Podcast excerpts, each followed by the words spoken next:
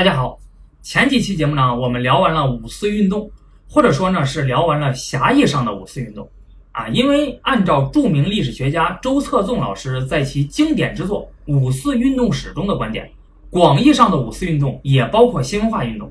持续的时间至少是从一九一七年年初到一九二一年年底。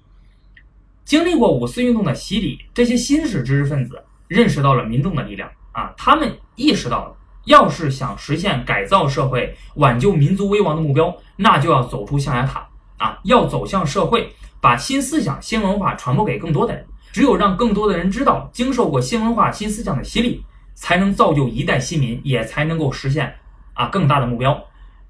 那他们就决定要推动一项长期的、广泛的、深入民众、启发民众和组织民众的计划，而这些。做法最终影响了此后中国至少三十年的历史进程。这些知识分子呢，他们是怎么做的呢？这些新式知识分子加大了新思想出版物的出版，从而促进了新观念的流行，还不断的去建立和扩张各种的社会团体和社会服务。虽然说自近代以来呢，中国一直在向西方学习，但是在一九一七年之前。西方文化与思想的传入和介绍其实是非常有限的啊。自一九一七年新文化进一步发展之后，那这种情况才有所好转。不过呢，也主要是局限于北京的这些新式知识分子和其他某些城市的呃学校里面。然而，自五四运动之后半年之内，中国涌现了大约四百种的呃白话文新刊物，这些新刊物的讨论的内容非常的广泛。啊，包括呃哲学呀、音乐呀、绘画呀、艺术啊，还有其他呃什么人文社科啊，呃等等等等，其中很多啊之前是从来没有被介绍到中国来的，当时很多中国人简直就是闻所未闻，而这些外来的思想呢，成为了中国人改造社会的新的思想武器，引起了广泛的讨论。五四运动不但激发了新出版物的。诞生，而且还刺激了旧报纸还有旧杂志的改革啊！因为当时大家都清楚，白话文的使用还有新思想的传播已经是大势所趋了。为了避免自己被淘汰，原有的很多的旧期刊还有旧报纸呢，他们就开始实行各种改革啊。第一，用白话文啊，开始；第二，开始介绍西方的思想和知识。而且他们为了配合和加速这种改变，原来的很多具有旧思想的老编辑。大多数都被激进的、具有现代思想的青年所取代。除了报刊啊，除了这些刊物和报纸之外，新书还有翻译作品的出版数量也有了非常大幅度的增长啊。五四事件之后的几年，至少有四十八家出版社出版了西方书籍的中译本啊。你拿当时呃规模最大的出版机构，就商务印书馆啊，它现在还在。举举个例子。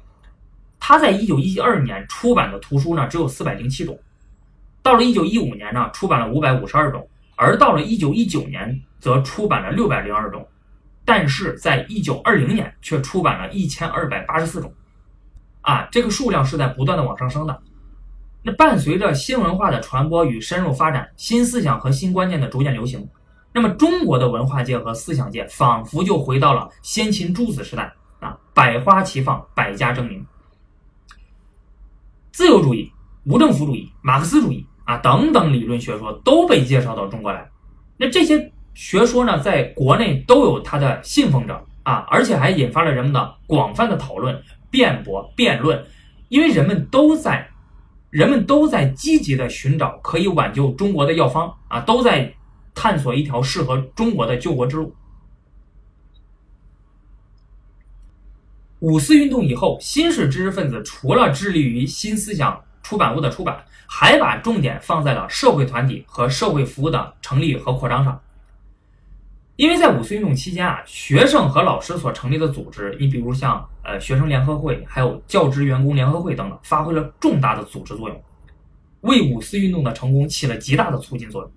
这个就使得新式知识分子认识到了成立组织、联合众人的必要。啊，你志同道合的人再多啊，你如果不用一个合理的方式，你组织起来，最终只是一盘散沙啊！你每个人各玩各的，对吧？你根本没有办法发挥应有的作用的，所以必须得组织起来。那在五四运动之前，中国社会各界之中很少有类似于现代西方的组织严密的团体。啊，这五四运动之后呢，大大小小的各类组织就纷纷成立了啊，如雨后春笋，越来越多。你比如在一九一九年成立的中华民国学生联合会，一九零五年创立，在一九一九年重新组织的环球中国学生会，还有留日学生救国团等等。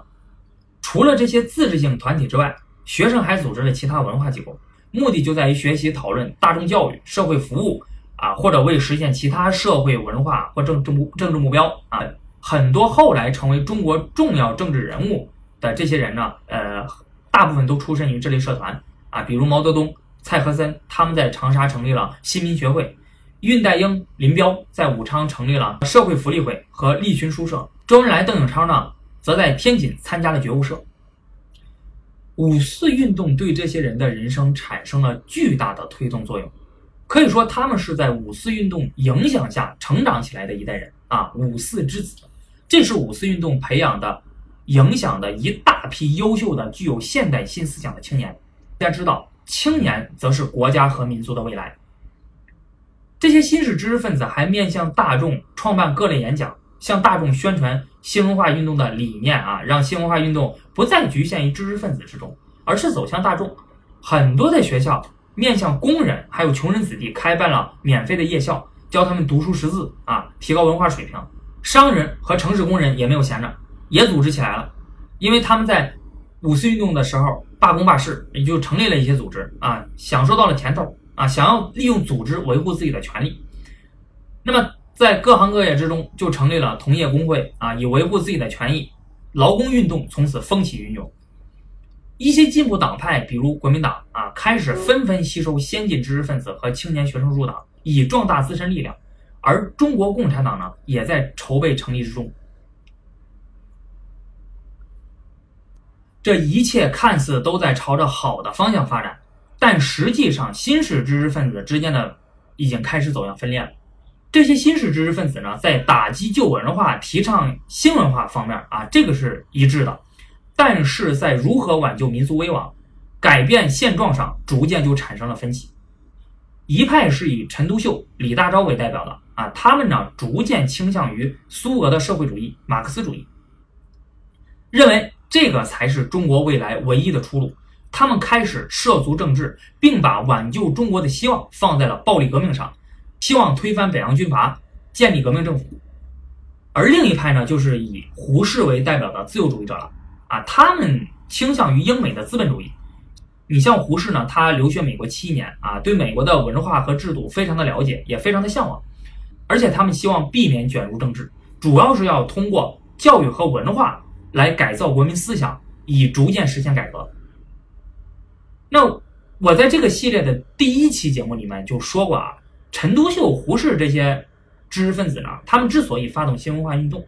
是有感于自近代以来中国向西方学习先进的军事科学技术、政治制度等等都没有实现挽救中国的目标啊，所以呢，于是他们认为，再先进的制度也是由人来运作的。如果国民心中都是旧有的传统的思想，又怎么可能能够建立一个新生的真正的共和国呢？对吧？要想对此有所改变，那就必须要对旧社会的文明和思想做一个彻底的改造，造就一代新民。陈独秀甚至说出了二十年不谈政治的话啊！我要集中精力搞文化宣传，搞新思想，要搞思想启蒙。但是。你不关心政治，政治却关心你呀。随着实践的开展呢，他们就越来越感受到这个北洋政府啊，实在是太黑暗了，而且太腐败。对外妥协投降，对内压制国民。政府支持保守的思想，查禁新思想的刊物，就连陈独秀本人都被抓捕过。你想着自己可以花时间去改变国民思想，进而改变现状。但是现存的政府根本就不可能会给你这样的机会，这一点孙中山就看得非常的透彻啊。在经历过多次革命失败之后，孙中山认为改造中国的第一步绝对不是工业化啊、教育改革、什么新文化运动，还有地方自治等等，像什么实业救国、教育救国，这个都是不靠谱的。因为现存的腐败的政府是绝对不会允许人们实现这些目标的。因此呢，挽救中国的第一步应该是通过暴力革命推翻北洋军阀的统治，建立新的革命政府。只有完成了这一任务之后，重建国家的工作才有可能有效。那么这个时候，所谓的教育救国、实业救国啊，搞什么工业化，这个才有可能会成功，真正真正的对国家产生有益的影响。因此呢，陈独秀就逐渐的改变了自己的观念，他打破了自己二十年不谈政治的誓言，开始涉足政治。他不再同意以文化运动作为政治社会改革的直接工具。他认为文化运动呢，最后总会影响到政治和社会改革的，对吧？然而呢，它是一项全民族的重大责任和艰难的事业，需要长期的努力，不可能在短期内完成。说白了就是说，这件事儿很重要，但是不紧急。那么现在最重要而且最紧急的事情是什么呢？陈独秀认为，那就是要发动政治革命，推翻北洋军阀的统治，建立新政府。于是。陈独秀不断的写政论文章啊，攻击北洋军阀的黑暗统治，同时和苏俄接触啊，后来还成立了中国共产党，开始了国共第一次合作，并且发动了大革命啊，这个是陈独秀的救国之路。但是以胡适为代表的自由主义者还是坚持一开始的观点，那就是只有通过新的教育文化运动而导致的社会文化变革，才能够达到政治改革的目标。他们还希望可以通过北洋政府自身的改革来实现，啊，因此他们对北洋政府呢就是持一个容忍的态度，啊，认为不一定非得要推翻嘛，对吧？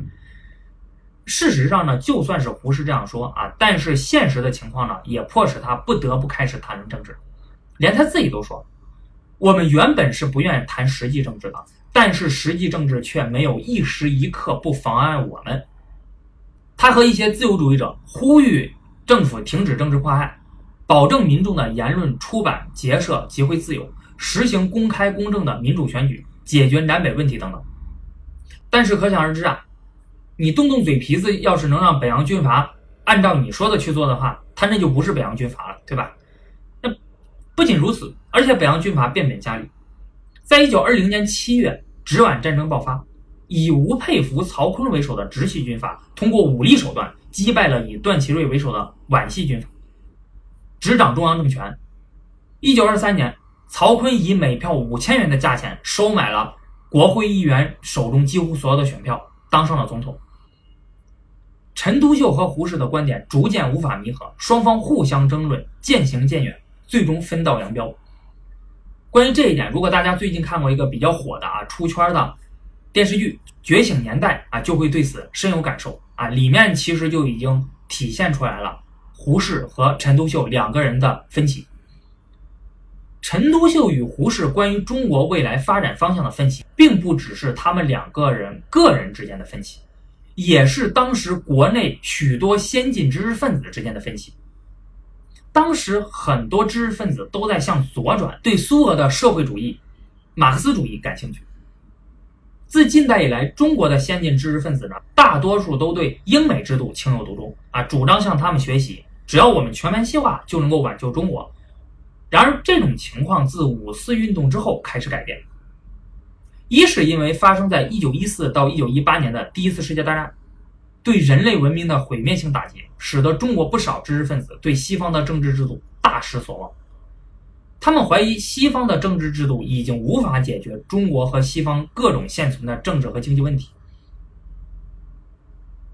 二是因为五四运动时，日本对中国民众的反日情绪非常的恼火，他们除了向北洋政府提出抗议之外，还不断的对外宣传中国人的排外情绪会迅速发展，从而影响各国的在华利益。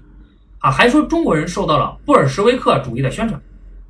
那对于这些话呢，一开始很多西方人并不相信啊。然而，随着日本不断的宣传和西方对布尔什维克的恐惧，他们就开始担心。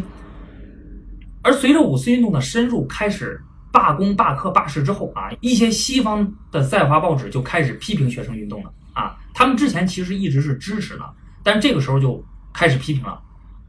上海租界当局也开始镇压一切罢工、抵制日货、街头演讲，还有其他学生活动。而且当时进行中的巴黎和会上，西方列强为了满足日本，牺牲了中国的利益，这都引起了国人的强烈不满和反感。西方一直标榜自己是自由民主的，但是在租界里，华人和外国人同样纳税，却被剥夺了公民权，无法对租界的政策施加任何的影响，成为了被统治的对象。可以说，西方对于租界的管理呢，并没有为中国人很好的示范西方的民主，这个也使得。当时很多知识分子对西方人大失所望啊，因为你知行不合一，对吧？你说一套，你做一套，你表面上说一套，结果你背后又要做一套。而就在这个时候，俄国的十月革命的胜利和苏俄对华宣言的发表，让中国人对苏俄好感倍增。啊，苏俄成立之后呢，由于面临西方列强的封锁，他们需要与邻国打好交道，苏俄对中国就发表了宣言啊，就提议呢，我要废除。沙皇时代和中国签订的所有的秘密条约和不平等的条约，无偿放弃一切在华特权和利益啊！我要跟中国平等友好的交往，我们两个是平等友好的国家。这个和其他西方列强同中国签订的各种不平等条约，在华享有势力范围和各种特权啊，把中国看作是西方的殖民地的情况，形成了鲜明的对比，尤其是。在当时中国民族主义情绪日益高涨、急于摆脱西方列强对中国的控制、实现国家独立的情况之下，那苏俄对于中国的吸引力就更大了。从一九二零年起，苏俄就开始与中国的左派分子和国民党人，还有其他一些倾向于社会主义的啊新知识界的领袖接触，呃，对他们施加了不少影响。这些都促使了中国知识分子的。内部的分裂和向左转，比如当时最著名的社会团体少年中国学会就因此发生了分裂。这个学会的成员主要是一些学生、作家、教师、记者等等。起初呢，学会禁止所有成员参与政治活动，但是在五四事件之后，这个就明显不现实了啊！所以这条规矩呢，就名存实亡了。从一九二零年起，少年中国学会的成员就积极的参与。各式各样的社会、政治还有文化运动，因此他们内部呢就发生了严重的争论。围绕的核心问题就是学会成员是否应当参与政治活动，他们对政治事务应该持怎样的态度。最终，左翼成员李大钊、邓中夏、毛泽东、张闻天等等加入了中国共产党，而右翼成员啊如曾琦、左顺生、李恒等人就开始着手组织少年中国党啊，后来改名为中国青年党。提倡国家主义和民主，还有一些人加入了国民党和研究系，有些人呢就建立了一些小党派，于是思想之争演变为主义之争，最终演变为政党之争。虽然这些人最终走上了不同的道路，但是其中大部分人都是爱国的啊，他们都想挽救民族危亡，都想实现国家的独立和富强。那今天的我们从。上帝的视角来看啊，会觉得哪条道路才是正确的，哪条道路是错误的啊？为什么当初你会选错了，你会犯这样的错？但是你要知道，当时的人们身处于复杂的时机之中，是没有办法像我们今天这样如此清晰的得出这种判断的啊！甚至有人因为找不到出路，对国家的前途十分迷茫、失望而自杀。因此，无论这些优秀的、先进的、爱国的。青年知识分子最终走上什么样的道路，都值得今天的我们钦佩和学习，因为他们在国家面临生死存亡之际，并没有从个人的利益着想，而是勇于承担起了探索救国之路、挽救民族危亡的时代责任。马克思在他的中学毕业论文《青年在选择职业时的考虑》中呢说道。如果一个人只为自己劳动，他也许能够成为著名的学者、大哲学家、卓越的诗人。然而，他永远不能成为完美无缺的伟大人物。如果我们选择了最能够为人类福利而劳动的职业，那么重担就不能把我们压倒，因为这是为大家而献身。那时，我们所感受到的就不是可怜的、有限的、自私的乐趣，我们的幸福将属于千百万人。我们的事业虽然不会显赫一时，但必将永久存在。面对我们的骨灰，高尚的人们将洒下热泪。每一代人都有每一代人的时代责任。如今身处这个时代的我们，又会怎么样选择呢？我想五四运动中这些先辈们的做法，给了我们一个最好的示范。好，那本期节目就到这里了，我们下期节目再见。